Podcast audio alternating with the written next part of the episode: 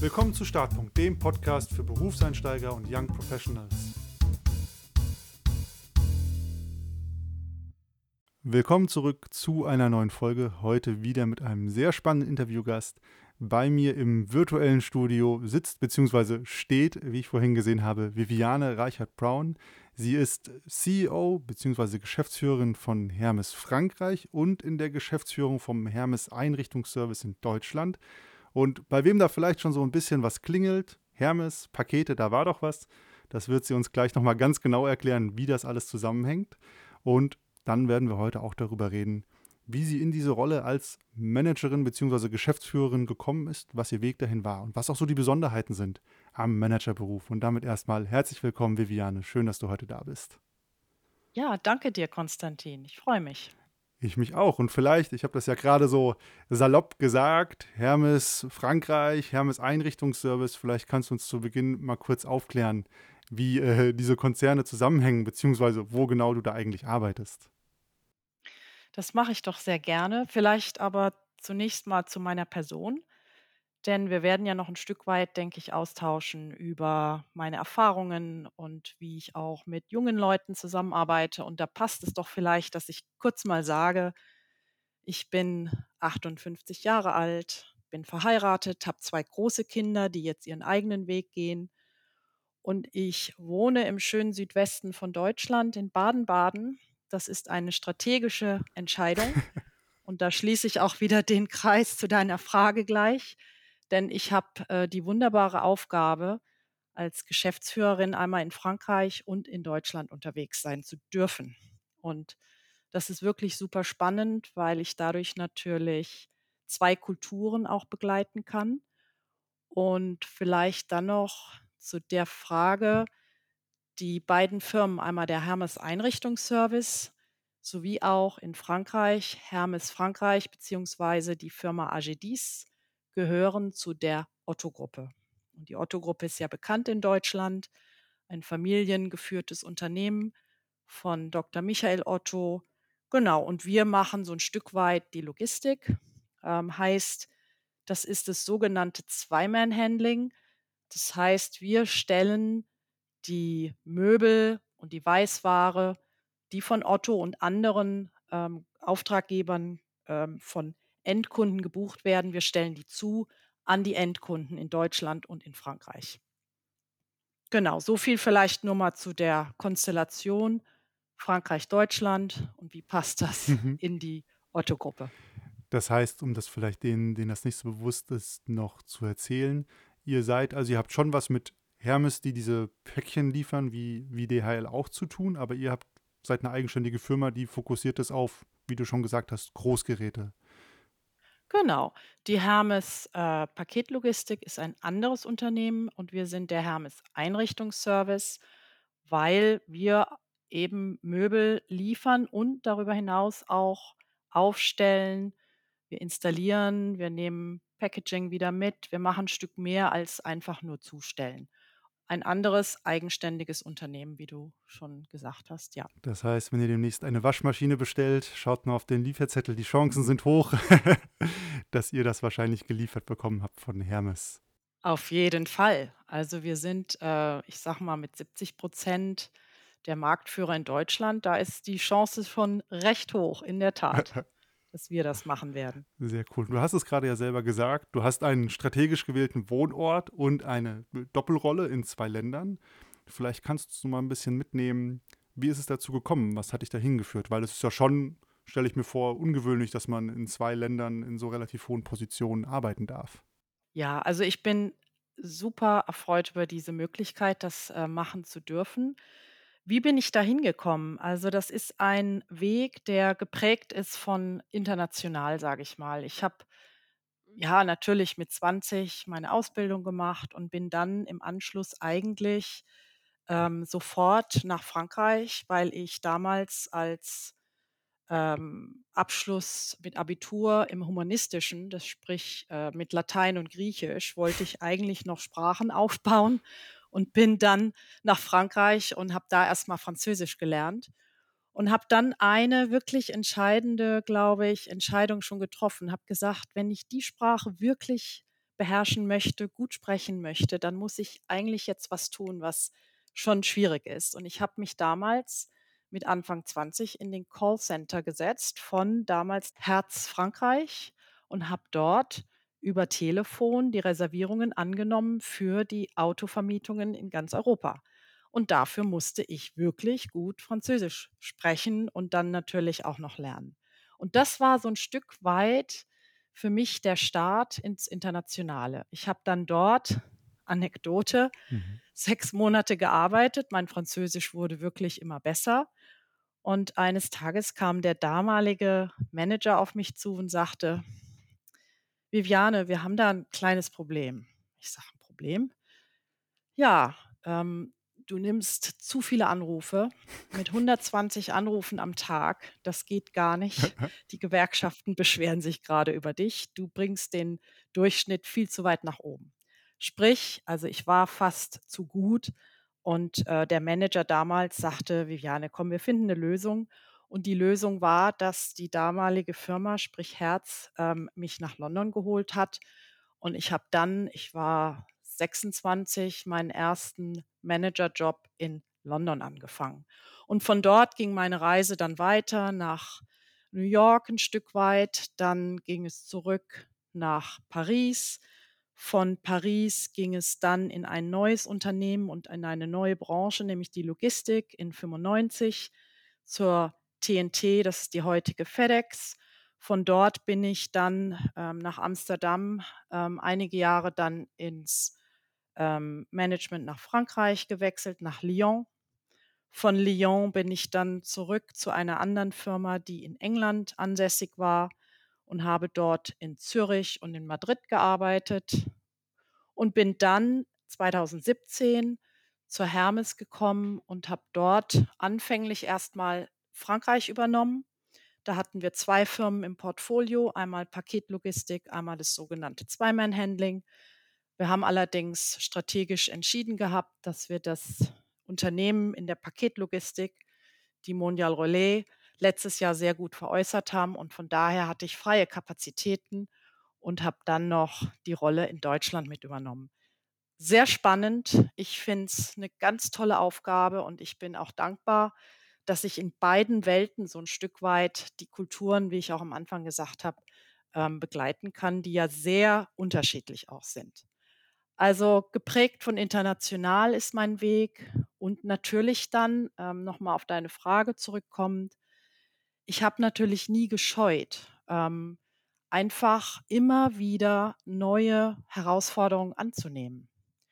Ähm, wenn mich heute jemand fragt oder man hört es ab und zu, dass ältere Arbeitnehmer sagen: „Ja, ich hatte eine Vision und dieser Vision von einer Position bin ich über Jahre hinweg, ähm, nachgefolgt und habe das so aufgebaut.“ Das war bei mir nicht der Fall. Das kann ich wirklich so sagen. Ich habe einfach mit Mut und ein Stück weit Risikobereitschaft einen Job nach dem anderen angenommen, habe mich immer wieder neu erfunden, angepasst, gelernt und bin weitergegangen. Und ich glaube, das heute, wenn ich in den Rückspiegel schaue, das war wirklich ein Teil des Erfolges, warum ich heute da bin, wo ich heute bin. Ähm, genau. Und äh, wie gesagt, spannende Rolle. Und ich freue mich, dass ich da heute mit 58 bin, wo ich bin, was nie geplant war, Mhm. was aber richtig Spaß macht. Das ist ja ein super spannender Lebenslauf. Ich habe versucht, ein bisschen mitzuzählen. Das war auf jeden Fall ein großes Ping-Pong zwischen einigen äh, internationalen Stationen. Und ähm, du hast es ja gerade gesagt, es war jetzt nicht so der ne, große Vision dahinter. Ähm, das heißt, dein erster Gedanke war, du hast dein Studium gemacht und hast gesagt, ich verbessere die Sprache. Und dann Mhm. kam für dich eigentlich dieser, dieses Angebot, okay, du arbeitest ein bisschen zu viel, wir, wir bieten dir mal einen anderen Job an. Ähm, Richtig. was, was hat dich dazu bewogen, das auch so ein bisschen anzunehmen? Weil du kommst ja aus der Humanistik, das ist ja auch schon nochmal was ganz anderes dann wahrscheinlich. Was Mhm. hat dich da so ein bisschen Mhm. hingezogen oder angezogen, dann auch so einen Weg einzuschlagen? Also ich denke, ein Stück weit muss man ja auch zurückschauen in die Kindheit, warum man so ist, wie man ist. Und ich war natürlich geprägt von 'ner Familie, ähm, Eltern, der Vater ähm, Ingenieur und selbstständig, die Mutter anfänglich noch berufstätig und dann zu Hause, weil, die, weil wir hatten oder sie hatten drei Kinder, ich habe noch zwei Geschwister.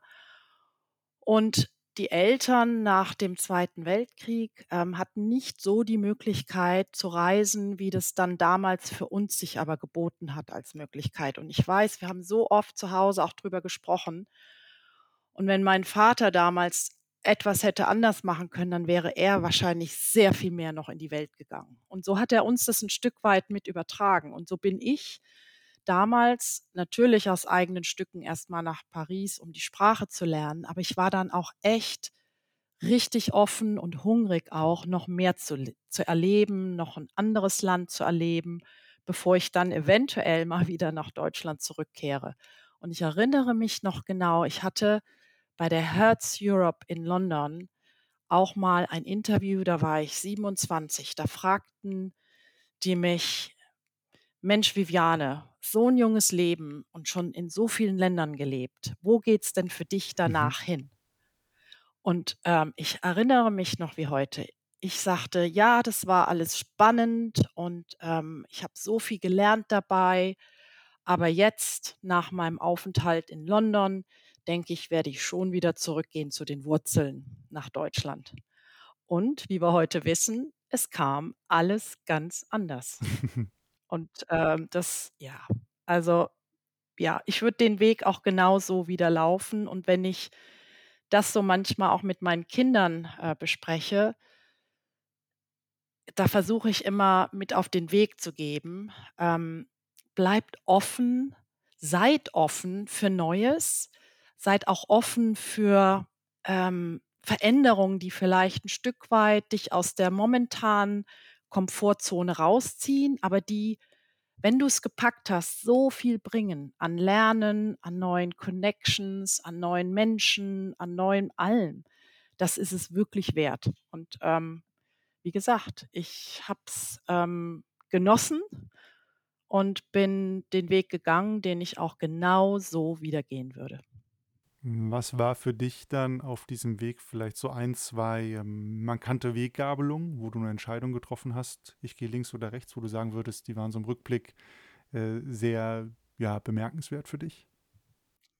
Da waren sicherlich zwei, die kann ich auch ähm, benennen. Einmal, ich war damals wieder in Paris zum zweiten Mal, war dort bei dem Unternehmen Accor ähm, in einer Filiale auch verantwortlich im Management. Und ich hatte so viel Spaß in Paris. Einmal beruflich. Das war mega. Ich konnte eine neue Funktion aufbauen. Ich konnte mir ein neues Team aufbauen, eine neue Strategie aufbauen. Es war wirklich beruflich spannend. Ich hatte das dann zwei Jahre gemacht ähm, ich hatte auch Spaß in Paris, eine tolle Wohnung, Freunde. Das war richtig rundum. Ich habe mich so pudelwohl gefühlt. Und dann kam ein Angebot, ob ich nicht Lust hätte, für ein neues Unternehmen in einer neuen Industrie nach Amsterdam zu kommen. Na ja, und, ähm, das war so eine Weichenstellung. Ich war damals auch noch jung und hätte sagen können: ach nö, ich habe jetzt hier in Paris gefunden, was ich gut finde. Ich kann hier sicherlich auch noch weiter lernen und wieder weiter aufbauen in einem internationalen Unternehmen, in dem ich ja war. Oder ich sage, nee, wenn es am besten ist, vielleicht doch wechseln, auch wenn es weh tut. Und ich kannte ja Holland gar nicht, ich kannte Amsterdam jetzt auch nicht besonders. Ich habe dann den Schritt gemacht, wie wir ja heute auch wissen. Mhm bin ihn gegangen und der hat richtig wehgetan. Ähm, der hat richtig wehgetan, weil man fängt ein Stück weit natürlich immer wieder von Null an. Von Null an, was die Sprache angeht, von Null an, was der, die beruflichen Herausforderungen angehen, von Null an, was dein Netzwerk angeht, ob das im beruflichen Kontext ist oder im privaten. Und natürlich von Frankreich kommend, die Kulinarik hat da auch eine kleine Rolle gespielt und ich kann nur die Anekdote weitergeben. In Frankreich war es damals noch so, zum Mittagessen hat man sich Zeit genommen, Es gab sogar Kantinen und in den Kantinen gab es ganz tolles Essen und sogar noch damals das obligatorische Glas Rotwein. So, und aus diesem aus der Kulinarik in Frankreich ging es dann nach Holland und ich liebe heute das Land, ich liebe auch Amsterdam. Ich hatte dann, wissen wir jetzt auch, lange Zeit dort. Aber der Anfang war sehr schwierig, unter anderem auch, weil ich aus dieser Kulinarik in Frankreich in die Kulinarik nach Holland kam. Mhm. Und in der Kantine in Holland halbe Stunde Zeit zum Essen und da gibt's dann Kaasbroodje in Melk. So, und Kaasbroodje und Melk ist natürlich eine neue Nummer, wenn man aus Paris kommt. Also, da habe ich mir schon sehr, sehr schwer getan, ähm, am Anfang und ich hatte ich glaube, ich hatte bestimmt 6 Monate, wo ich nicht sicher war, ob ich das wirklich weitermachen will. Ich habe es dann getan und das war so eine der Weichenstellungen, die mir dann auch wirklich geholfen haben, weiterzukommen. Und die zweite, ähm, um noch mal auf deine Frage zurückzukommen, Mhm. Konstantin, ähm, die zweite war tatsächlich ich hatte in Holland dann alle 2, 3 Jahre die Möglichkeit, eine neue Position anzunehmen, weil ich auch jemand war, ich wollte das.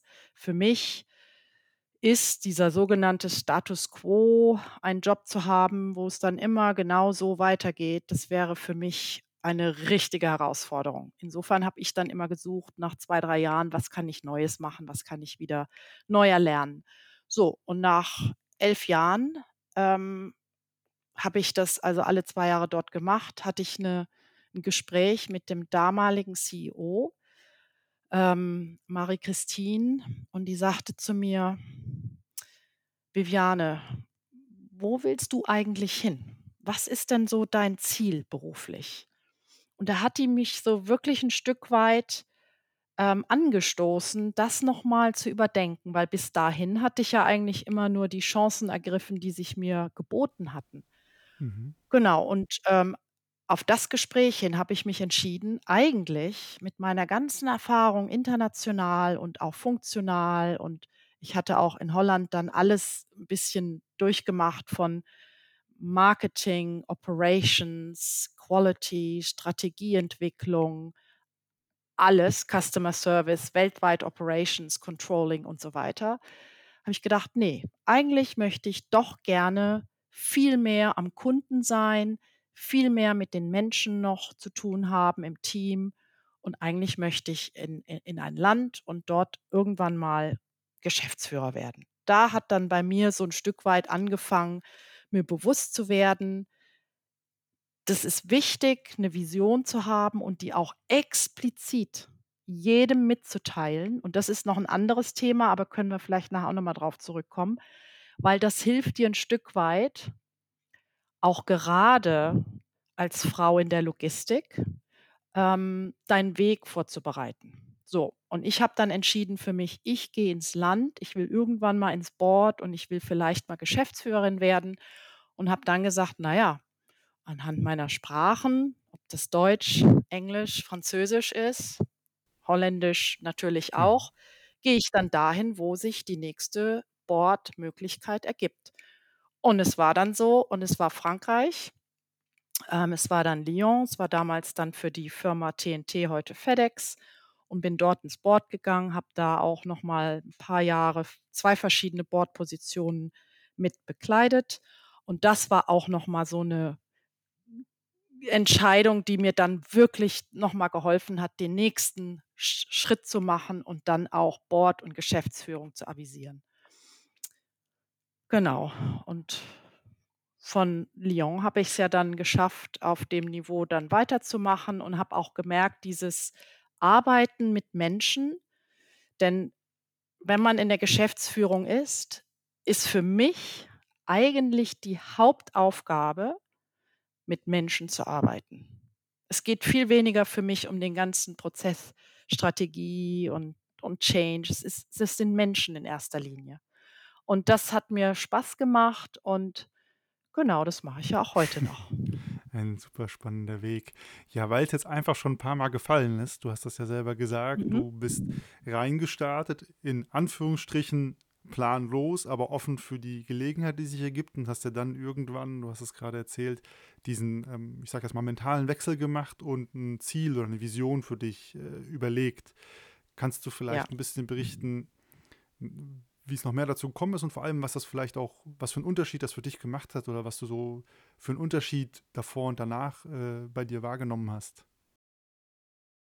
Ja, also in in erster Linie war es natürlich noch mal ein recht großer Wechsel raus aus, was ich heute mal so 'ne Stück weit funktionale en ähm, Verantwortung nenne, sprich in 'nem Head Office, wie's damals in Amsterdam war, wo man dann sicherlich weltweite Verantwortung hat, aber eben funktional und nicht direkt für die Ergebnisse der Firmen in den Ländern. Und dann der Schritt ins Board nach Frankreich, ähm, wo man dann wirklich die Verantwortung trägt für das Firmenergebnis und für die Kunden und die Umsetzung der Bedürfnisse der Kunden. Ähm, das war schon noch mal 'ne ganz neue Aufgabe, der ich mich dann auch stellen musste und wollte Mhm. natürlich.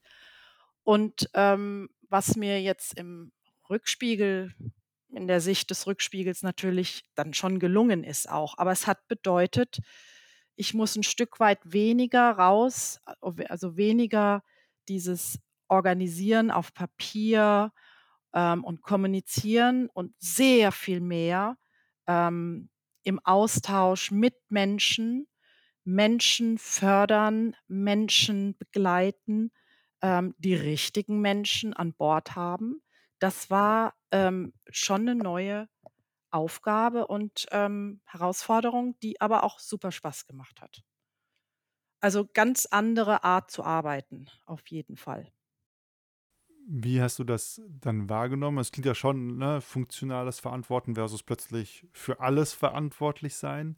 Hast du dann auch 'n anderes Level an, ich sage jetzt mal, Druck oder Stress wahrgenommen?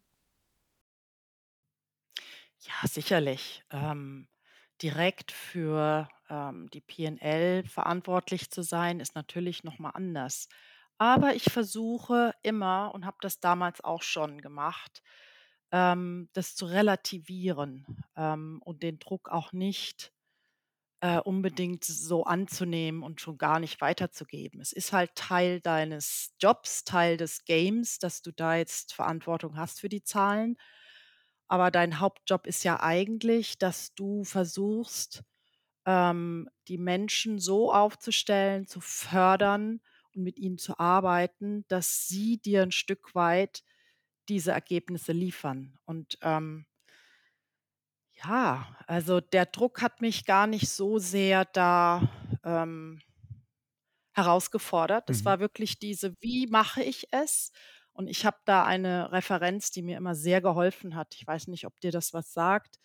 Jim Collins vom „Good to Great“. Mhm. Ähm, das ist ein Professor von, ähm, einer amerikanischen Universität und Researcher, wie man sagt, der dieses Buch geschrieben hat und der, wie ich finde, ähm, 'n paar richtig wichtige, ähm, Elemente dort beschreibt, wie die Firmen, die durch Transformationen gehen, ähm, eben als gut mit besseren Ergebnissen da durchkommen. Und welche Firmen sind das und wieso sind sie so gut geworden danach?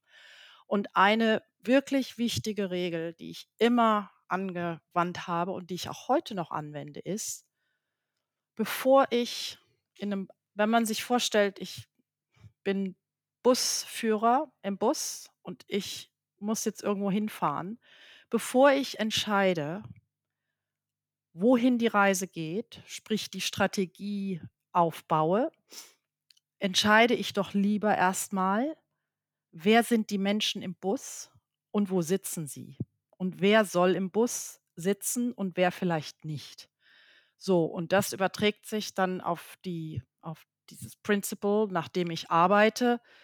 Ich überlege mir immer erst: „Welche Menschen möchte ich um mich herum haben und mit welchen Menschen möchte ich arbeiten, weil ich glaube, dass sie die Kompetenzen dazu haben und auch wollen?“ Ähm, und stelle mir 'n Stück weit zuerst das Team zusammen und dann gemeinsam entscheiden wir, wo der Bus hinfährt. Mhm. Und das hat eigentlich auch immer funktioniert, ähm, und funktioniert auch heute noch in 'ner ganz anderen Art und Weise, weil wir sind heute natürlich durch die, äh, junge Generation, die 'n Stück weit noch mal anders arbeitet, ganz anders wieder gefordert. Aber die Regel zu sagen: „Wer sind die Menschen im Bus? Wer muss vielleicht aussteigen und wer soll vielleicht einsteigen?“ Und das als Erstes zu machen, ist für mich das Wichtigste. Wirklich die Menschen zu haben, die wollen, die die Kompetenz haben und dann gemeinsam wissen wir, wo wir hinfahren. Um in dem Bild zu bleiben, worauf achtest du besonders, wen du in den Bus holst? Also, was ist dir quasi bei deinen Mitfahrern und Mitfahrerinnen besonders wichtig? Commitment. Ehrlichkeit.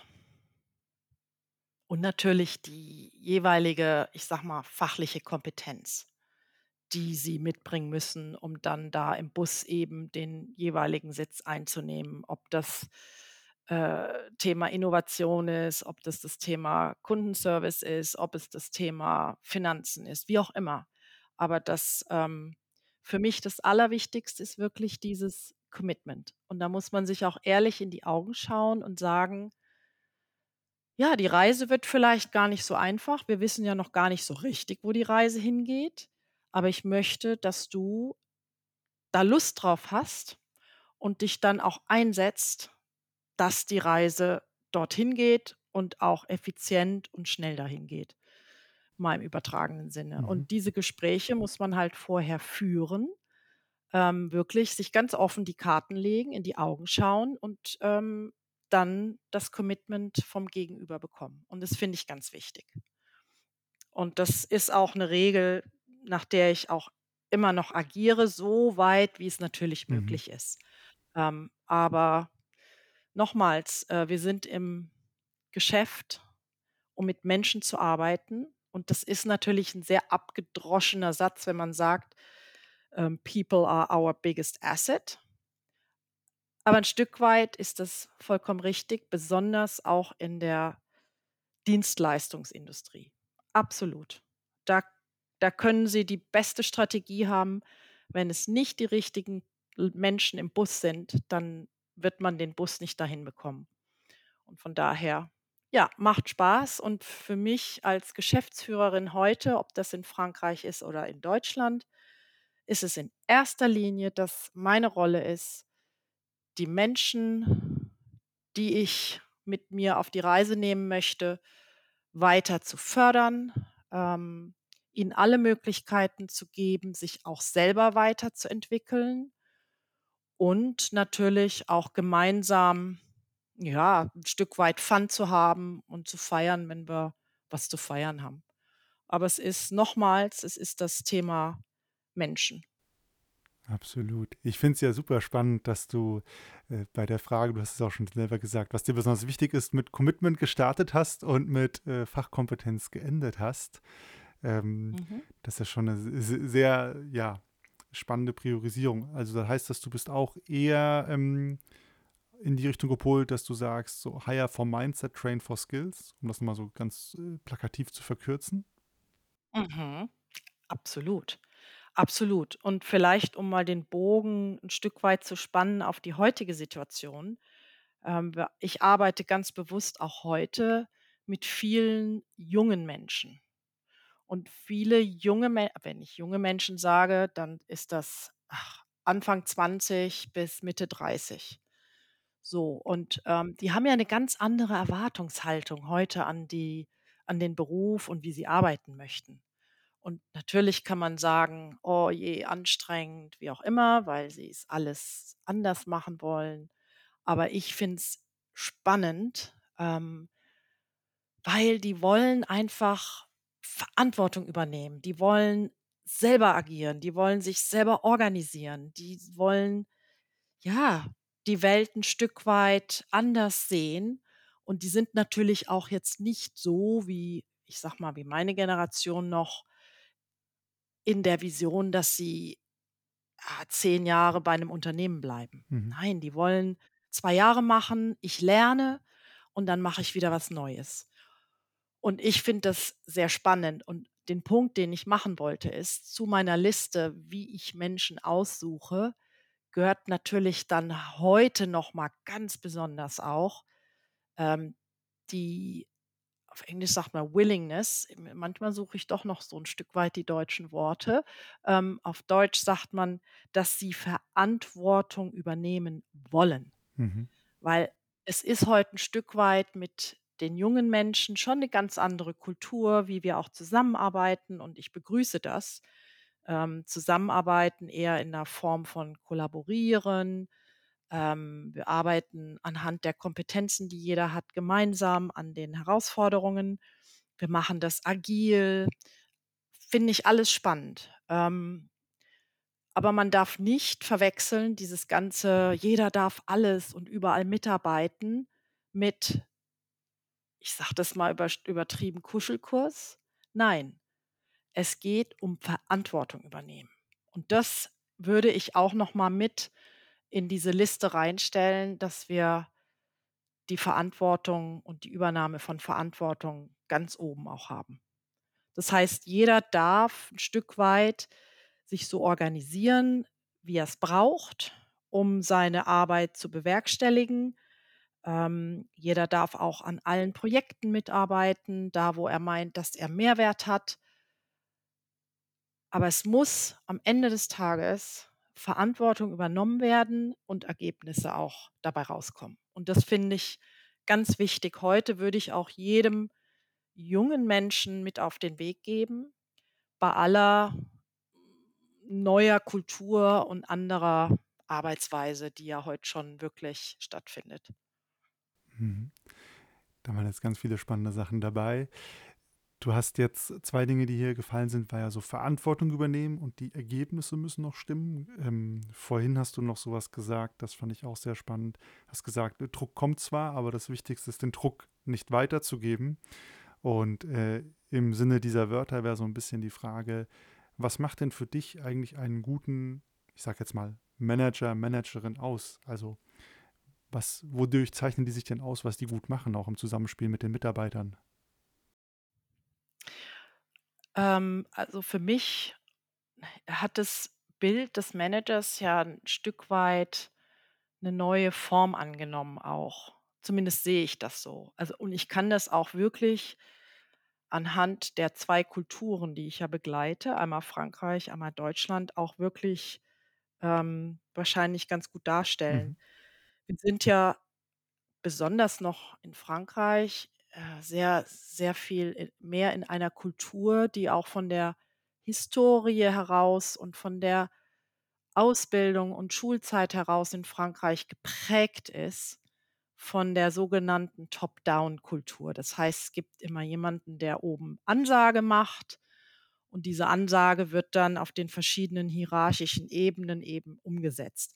Das ist 'n Stück weit überspitzt, weil das beginnt gerade sich auch zu ändern.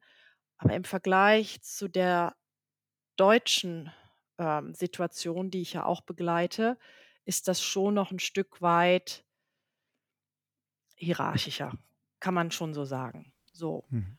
Und in Deutschland sind wir ganz groß dabei und da begrüße ich wirklich die ganzen Initiativen um das Thema Kulturwandel, auch der Otto-Gruppe.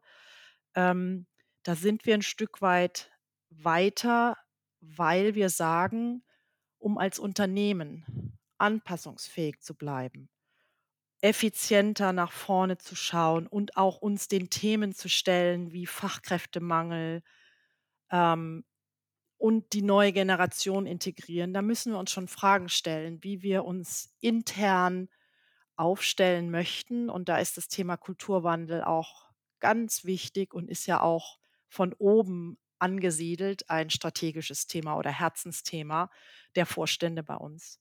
So, und in diesem Kontext, wo wir wirklich versuchen, ähm, auch mit der jungen Generation, ähm, den Menschen 'n Stück weit Autonomie zu geben sie, äh, zu zu animieren, ähm, natürlich ihre Kompetenzen einzusetzen, aber auch weiterzuentwickeln und auch 'n Stück weit diese Zugehörigkeit, ähm, spüren zu lassen sehe ich als Manager eine veränderte Rolle. Das ist nicht mehr dieses hierarchische, man gibt Ansage, sondern vielmehr man tritt zurück.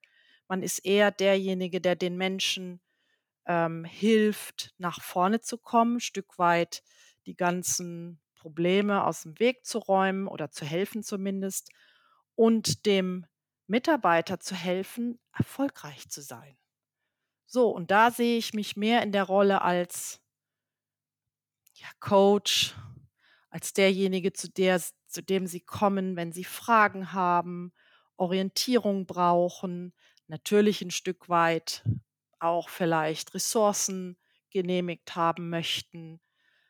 Da bin ich dann da. Aber die eigentlichen, ähm, Entscheidungsvorlagen werden sehr viel mehr heute im Team gemacht und sehr viel weniger von mir. Und von daher, ähm, ist das eine ganz neue Art oder eine veränderte Art der Führung, die ich auch sehr spannend finde. Also, Führung auf Augenhöhe auf jeden Fall, viel mehr im Austausch, viel mehr unterstützend. Ähm, ich sage immer: „Leute, übernehmt die Verantwortung. Macht doch einfach. Kommt zu mir, wenn ihr Fragen habt. Kommt zu mir, wenn ihr nicht weiter wisst. Kommt zu mir, wenn ich helfen kann, weil es gibt irgendwas zu eskalieren. Ansonsten macht.“ Und das funktioniert eigentlich auch ganz gut, wenn es Menschen gibt, die dafür bereit sind, die Verantwortung zu übernehmen. Und damit sind wir wieder bei der Bus-Thematik. Genau, richtig. Jetzt bin voll drin in der Metapher. Ähm, Muss das Buch noch lesen, From Good to Great, von Jim Collins. ja, ich glaube, das kommt auf jeden Fall auf die Buchliste. Mir hat auf jeden Fall gut gefallen, dass ich laut deiner Definition auch noch jung bin. Das habe ich mir auch gemerkt. Ja, genau. Alles eine Frage der Perspektive. Das heißt aber, so wie du es jetzt auch beschrieben hast, gerade eine in Anführungszeichen moderne Interpretation von Führung oder von Managerstil ist eigentlich mehr, wenn ich dich richtig verstanden habe, Strukturen schaffen, Richtungen aufzeigen, aber dann dieses Ausfüllen, dieses Befüllen der Strukturen auch viel mehr den, den äh, Kollegen und Kolleginnen überlassen Mhm. und nicht dieses klassische Top-Down, was ja so fast schon militärisch ist mittlerweile, das eher Mhm. abzulegen. Absolut, genau so.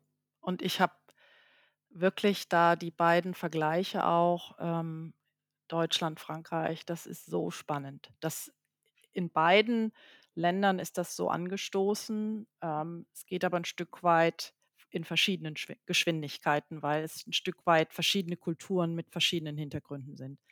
Sehr spannend, aber so ist das, wie du es eben, ja, zusammengefasst hast, genauso. Wo wir gerade bei den Kulturen sind, und du hast ja einige erlebt, hast du uns ja auch ganz am Anfang erzählt. Was macht für dich, jetzt nachdem du wieder den großen Bogen geschlagen hast und ja, zurück in Deutschland bist, was macht für dich vielleicht auch so, ja, die, ich sage jetzt in Anführungsstrichen, ähm, deutsche Arbeitsweise anders, beziehungsweise was, ja, wie erlebst du uns so international im Vergleich? Was ist vielleicht typisch deutsch in der Arbeitswelt? Oh, da muss ich ja aufpassen, dass man nicht in die Klischees verfällt. Nein.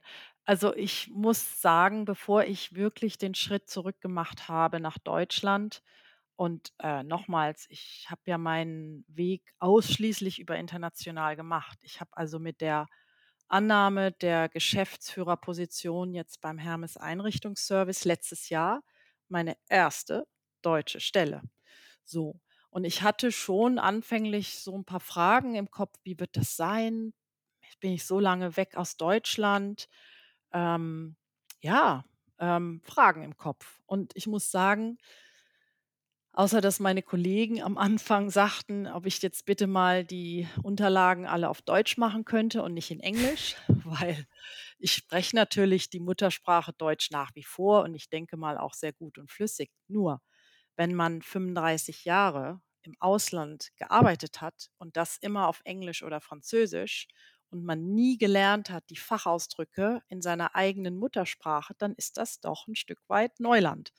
Und so war es auch letztes Jahr. Und ich hatte dann angefangen, das Ganze erst mal auf Englisch zu machen, aber das ist natürlich, ähm, jetzt nicht äh, ja, das ist nicht unbedingt 'ne gute Idee in einem Unternehmen, was wirklich sehr deutsch geprägt ist. Insofern habe ich dann ganz schnell den Schwung wieder geschafft und bin auch da wieder auf Deutsch unterwegs. Ne, aber ich finde, was macht die deutsche Arbeitskultur aus? Sie sind mir macht es Spaß, ähm, in in dem Unternehmen und auch wieder in der deutschen Kultur zu arbeiten. Es macht mir aber Spaß, weil dieses Unternehmen natürlich 'n Stück weit geprägt von der Otto-Kultur da sehr weit unterwegs ist, was auch Veränderung angeht in der Kultur. Ich glaube, wenn ich in einem rein deutschen Unternehmen wäre, ähm, wüsste ich nicht, ob mir das da so viel Spaß machen würde, weil da ist so 'n Stück weit schon noch also, ich höre das zumindest von vielen, ähm, der Freunde, die ich so habe und austausche, ähm ja, 'n Stück weit auf der einen Seite sind die Deutschen oft sehr pragmatisch, finde ich ganz gut. Ähm, auf der anderen Seite, ähm, kann man's auch sagen, oftmals sehr unflexibel vielleicht, Mhm. ohne ohne da jetzt irgendwie, ja, pauschalisieren zu wollen. Ähm, und vielleicht nicht ganz so viel Fun wie manche anderen Kulturen beim Arbeiten. Einfach mal locker lassen, ähm, und Spaß haben. Das ist grade auch in der holländischen Kultur, finde ich, richtig schön. Mhm. Ähm, aber ja, also, ganz ehrlich, ich bin natürlich auch jemand hast hast du ja mitbekommen, ich habe mich immer angepasst, ähm, in meinem gesamten Berufsleben die letzten 35 Jahre. Und so habe ich's auch hier wieder geschafft, da reinzukommen und es macht Spaß. Und ja, ich hinterfrage das jetzt gar nicht so sehr: „Was ist da jetzt typisch deutsch und ja, macht mir das Spaß oder nicht?“ Aber man sieht schon noch mal den Unterschied zu Frankreich. Also, Frankreich ist doch noch 'n Stück weit mehr geprägt von, ja, Hierarchien und auch sehr viel analytischem Ansatz. Und da sind wir, finde ich, in Deutschland 'n Stück weit mehr geprägt von Diskussion, ähm, und weniger diese ganzen Excel-Sheets mal 10, mal 20 wie in Mhm. Frankreich. Ähm, aber es ist einfach anders. Ähm, vielleicht muss ich's dabei lassen. Es ist unterschiedlich und ich habe mich in Frankreich eingebracht und versuche dort auch Kulturwandel voranzubringen. Das, ähm das klappt. Es klappt anders und vielleicht nicht so schnell, wie ich das jetzt gerne umsetzen würde, aber es klappt. Es wird auch in Frankreich klappen. Nichtsdestotrotz bleiben es 2 verschiedene Kulturen. Also, es ist schon noch 'n Stück weit anders als jetzt hier in Deutschland. Aber es macht Spaß, beide begleiten zu dürfen. Das hatte ich ja anfangs auch gesagt, mit all ihren Unterschieden, mit all den, ja, Stärken und Frustrationen auch manchmal vielleicht, kann man auch Ja, sagen. die Eigenheiten machen's ja besonders oder spannend. Aber Genau, ich ich absolut. habe das auch schon öfters gehört, dass obwohl das gar nicht unser, äh, Ruf so ist als Deutsche, dass deutsche Unternehmen dann häufig erstaunlich weniger streng mit den Hierarchien sind und dass das in vielen anderen Ländern USA ja auch, ist ja so 'n Beispiel immer, Mhm. dass da dem Chef zu widersprechen, ist da irgendwie immer noch so 'n Sakrileg. Das macht man besser Oh nicht. ja. Und in Ja, Deutschland ist das ja, ja. ja also, was man da seinen Vorgesetzten schon noch an den Kopf werfen kann, äh, auch nicht immer gut. Das ist irgendwie 'ne ganz Ja. andere Diskussionskultur. Also, auf jeden Fall. Ich habe vielleicht dazu noch mal eine Anekdote. Ich habe, als ich damals in Lyon ins Board ging, hatte ich dann die Verantwortung für 'n Bereich, der ganz neu aufgebaut wurde. So, und ich bin dann ich weiß es noch genau, ich bin dann in ein Strategie-Meeting mit meinem neuen Team ähm, und dachte: „Ja, also, die Idee, ähm, in Frankreich, dass ich jetzt, weil ich Vorgesetzte bin, Ansage mache, das kann's ja wohl nicht sein.“ Und ich habe immer nach dem Prinzip ge gehandelt, dass, ja, äh, mehr Leute, mehr Ideen und natürlich dann auch mehr, ähm mehr, ähm, Mehrwert am Ende des Tages und ich alleine, das macht gar keinen Sinn. So, dann bin ich in das Meeting, hatte auch 'ne Agenda, wie ich jetzt mit meinem Team da die Strategie wohl erst mal arbeit erarbeiten werde. Genau, und ich fange an und erkläre so 'n Stück weit den Kontext und wie ich das gerne machen möchte und ja, und habe dann nach und nach gemerkt, da kam nicht viel vom Team. da kam nicht viel. Ich war ich war vollkommen ja, frustriert, weil ich hatte mir jetzt gewünscht, da ist 'n Team und die sind jetzt alle jeder hat seine Mhm. Ideen und es ging ja erst mal darum, wo stehen wir als Unternehmen? Erzählt mal 'n bisschen der Markt und wie stark sind wir, wie sind die anderen? Da kam wenig bis gar nix. Na ja, und ich habe mir dann im Nachhinein zu diesem Workshop überlegt: „Was ist denn da jetzt falsch gelaufen?“ Und das ist der klassische Fehler, den man vielleicht dann auch als Deutsche oder als Nicht-Franzose machen kann.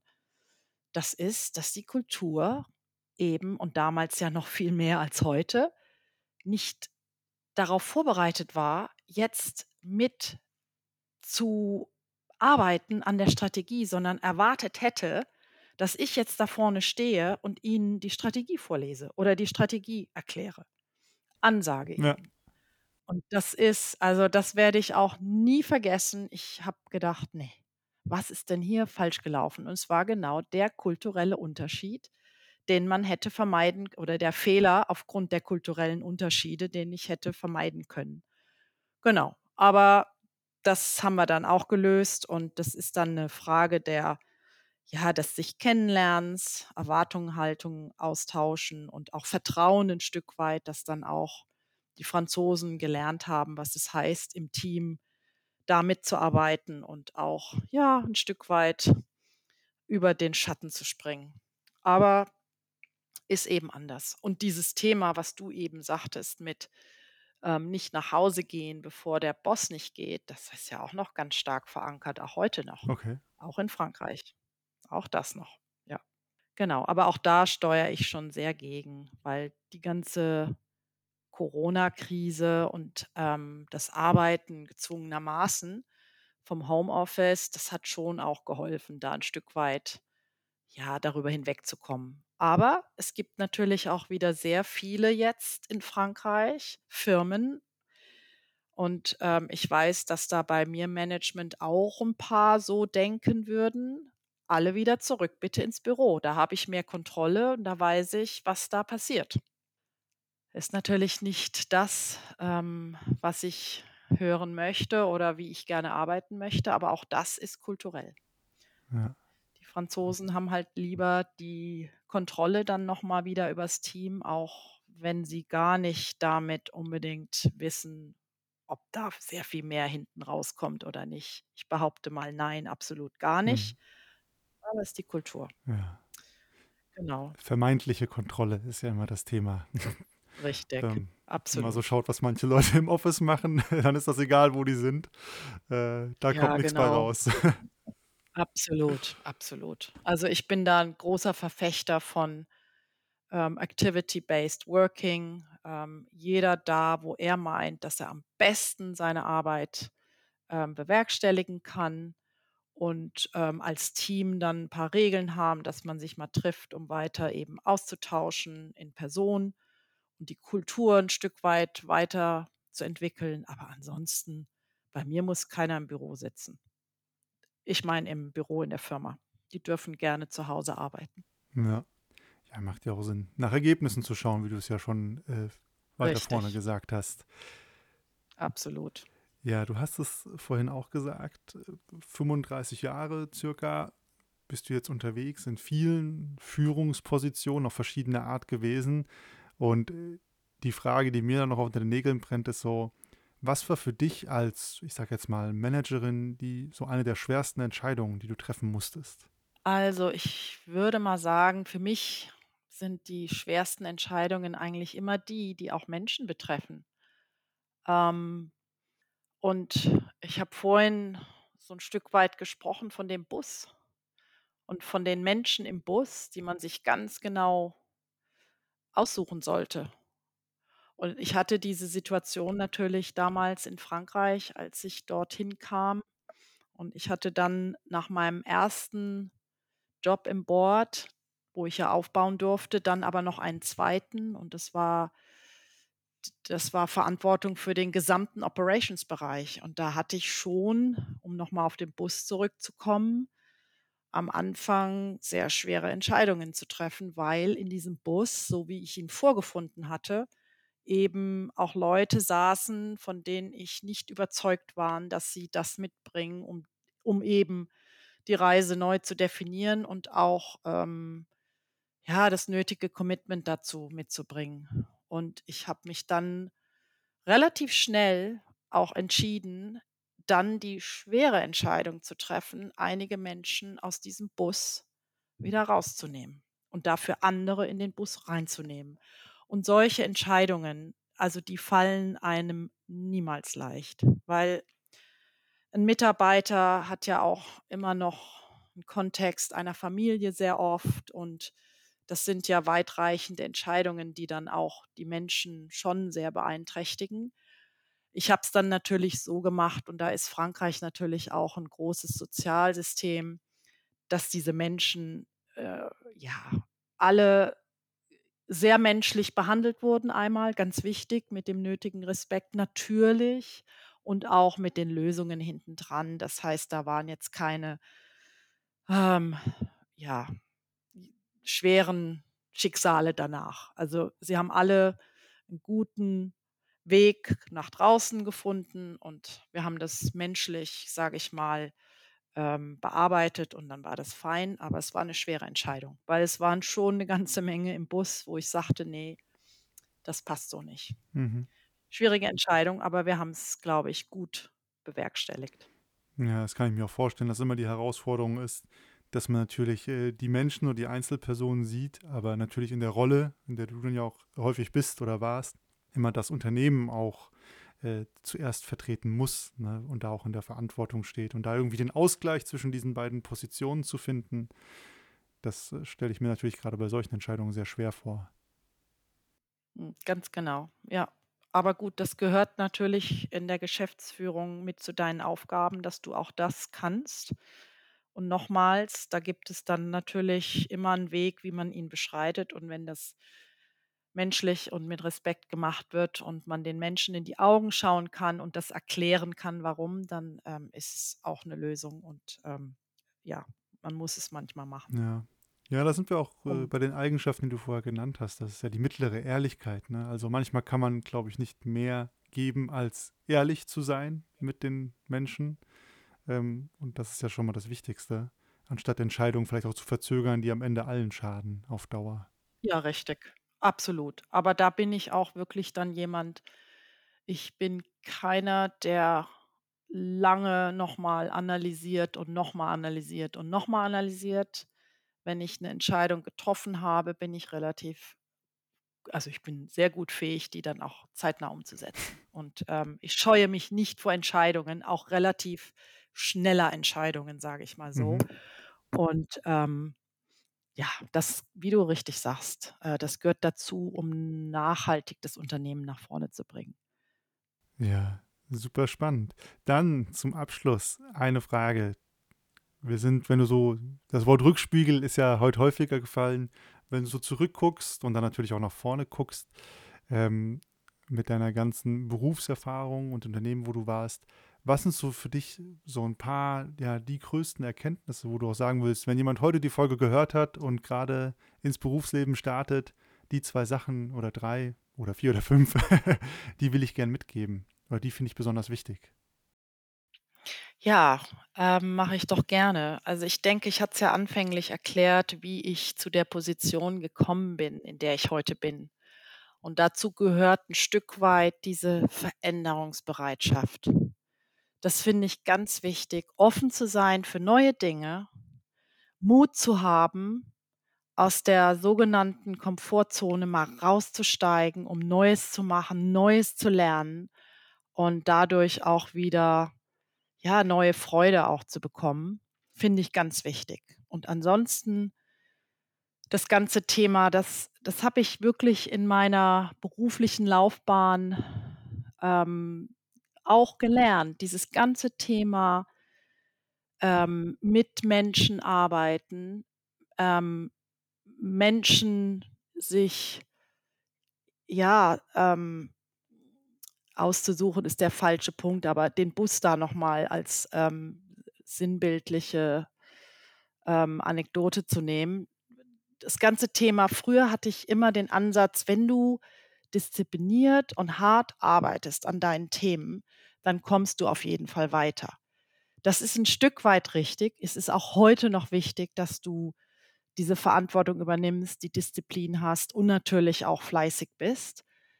Aber es geht nun mal nicht ohne, dass du das ähm, mit anderen Menschen auch machst. Ähm, Menschen abholen, mit Menschen arbeiten und mit Menschen die Ergebnisse gemeinsam zu erarbeiten, ist, glaube ich, auch ein Lernen, was ich über die vielen Jahre ähm, aufgebaut habe und was ich gerne am Anfang meiner beruflichen Laufbahn ein Stück weit schon gewusst hätte.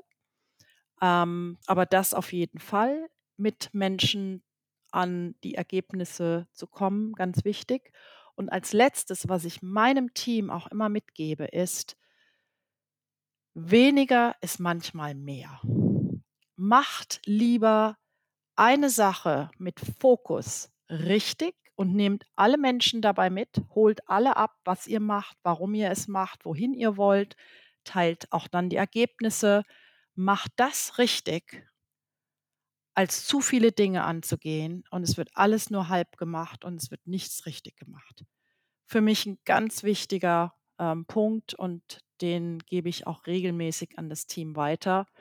Das ist so ein Stück weit auch dieser, ja, äh, viele, viele nennen es diesen Flywheel-Effekt. Ähm, wenn man das macht, was man macht, gut macht, mit Fokus macht, Ergebnisse erzielt und dann weitermacht, ein Stück weit noch mehr Ergebnisse erzielt und immer die Leute dabei mitnimmt, dann funktioniert das. Weil Menschen auch gerne Teil eines Teams sind, was gewinnt und was Ergebnisse erzielt. Also für mich ganz wichtig. Mehr oder weniger ist manchmal mehr. Das ist doch ein schönes Abschlusswort. Und wenn man dir jetzt so zugehört hat und sich denkt, oh, das klingt ja alles interessant, was die Viviane so erzählt, wo kann man denn mehr über dich finden im Internet? Ach, äh, ich bin da viel unterwegs. Also einmal könnt ihr mich über LinkedIn finden, dann könnt ihr mich über Instagram finden. Ähm, ihr könnt mich nicht über Facebook finden, da war ich nie und da werde ich auch nie sein.